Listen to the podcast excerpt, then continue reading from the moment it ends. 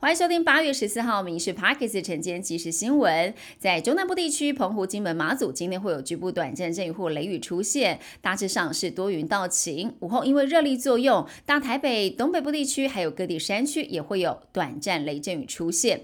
另外，温度的部分，各地高温是三十一到三十五度。副总统赖清德抵达美国纽约的第一个公开行程，参加了在宴会厅所举办的乔宴，席开将近七十桌。I T 主席罗森伯格因因为家里有喜事，妹妹结婚，所以没有出席，以录制影片的方式一同来参与。国民党总统参选人侯友谊近期抛出了启和电厂，引发了议论。平运媒体报道，关键的设备像是汽涡轮机、联络铁塔，还有输电线路都已经拆除了，合一现在像废车一样难以重启。基隆市大五轮海滩十二号发生了多起溺水意外，造成三人死亡，市府宣布将关闭沙滩一周。另外，附近的朝境公园的浅水区一并暂停开放。另外，外木山渔港旁的海星游泳池因为施工关闭到十二月二号。台北市一名女性感染了阿米巴原虫脑膜脑炎死亡。专家表示，使脑变形虫从生存在水中，所以不见得可以被氯给消灭。关键是出在人，并不是水质上。指出了石脑变形虫跟感染的方式有关，它会在水中从眼鼻进入脑部，引发脑膜炎。所以呼吁民众戏水的时候少做跳水的动作。天气炎热，很多人都是等口渴了才喝水。但医师表示，失智者因为感知功能退化，对时序、温度错乱，夏天往往还穿着厚重的长袖，停留在开冷气很浪费电的节省观念，不晓得自己已经过热，导致热衰竭或中暑。所以，充足水分是夏季失智症的照护重点。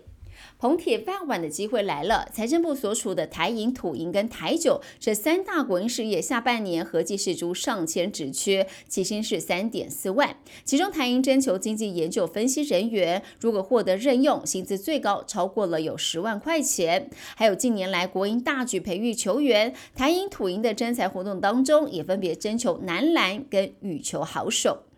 在三十号是普渡拜拜高峰，中元节由于猪肉的需求量高，猪价随之高涨。全台有十一个县市的规格猪价，上周六已经破了每公斤百元大关，顾客直呼买不下手。而猪血预期这几天的价格会来到高点。云林肉品市场表示，接续还有中秋节的需求，推估价格恐怕还会攀升。国军在明年一月一号恢复一年制的义务役。根据了解，陆军目前复编五个基干新训旅，未来将部分以义务役兵员陆续来补实，执行海岸的守备任务。国军将会逐年的来扩军，兵力总员额将会有现行的二十一万五千人，在二零二九年的时候达到二十六万八千六百人。第二届世界大学篮球系列赛冠军战，今年缔造国内大专篮球联赛男子组三连霸的政治大学到日本去参赛，对战日本开赛打出了一波十四比零的攻势，首节以三十比十三遥遥领先，半场结束更扩大到五十四比三十三的优势。外籍生莫巴耶总共轰下了三十分，十三个篮板，正大是以九十比八十四击败了日本。这一次三战全胜夺冠。新一轮登月大战开打，中美印俄四国都计划登陆月球南极，取得水冰资源。印度跟俄罗斯最近就先后发射了探测器，争当登陆月球南极的第一个国家。中美两国都有送人上月球南极的规划。以上新闻由民事新闻部制作，感谢您收听。更多新闻内容锁定下午五点半《民事 Parks 晚间即时新闻》。